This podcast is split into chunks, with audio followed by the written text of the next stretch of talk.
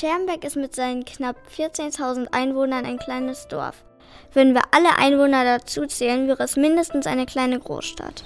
Vor allem Wald und Wiesen, Auen und Biotope sind nämlich ziemlich bevölkert. Mit Wildtieren. Schermbeck ist richtig belebt, wenn wir alle Vierbeiner, Flügelträger und Bodenkriecher mitzählen. Karl Gödertz vom Hegering ist ständig dort unterwegs und weiß, dass wir davon viele beobachten können. Wenn man spazieren geht, in den frühen Morgen oder in den Abendstunden, dann kannst du mit Sicherheit Tiere sehen. Wenn man sie geduldig beobachtet, können alle Tiere zu Lieblingstieren werden.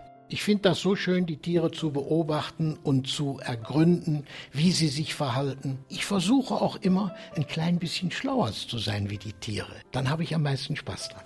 Wenn man geschickt ist und der Jäger sagt ja dazu, er geht so mit leisen Sohlen durch den Wald und beobachtet, von wo kommt der Wind, dass man sie so anpirscht, dass man möglichst nah an sie rankommt. Also immer auf die Windrichtung achten und nicht so stampfen.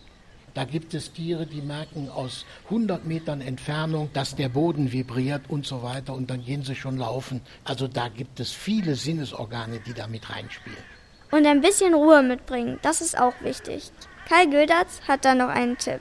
Indem sie sich nicht zu laut verhalten und indem sie nicht so durch den Wald rasen, dass sie einfach an den Tieren vorbeischauen. Nicht alle Wildtiere sind gleich beliebt, denn von manchen gibt es schon zu viele. Oh ja, da gibt es eine ganz besondere Gruppe, die jetzt in aller Munde ist. Das sind die Wildschweine. Da gibt es, weiß Gott, viel zu viele.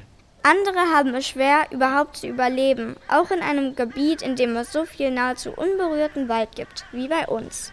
Die gibt es auch, eine ganze Reihe sogar. Zum Beispiel den Hamster, den Kiebitz, den Flusskrebs in der Lippe.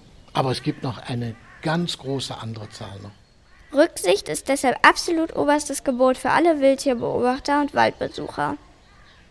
Die Tiere werden nach einem Gesetzesrahmen geschützt, dass man ihnen ihre Ruhe lässt zu den Zeiten, wo es auch nötig ist. Und die unter Artenschutz stehenden Tiere, die werden ja besonders geschützt. Die muss man ja nun wirklich in den Naturschutzgebieten in Ruhe lassen, damit sie ungestört leben können.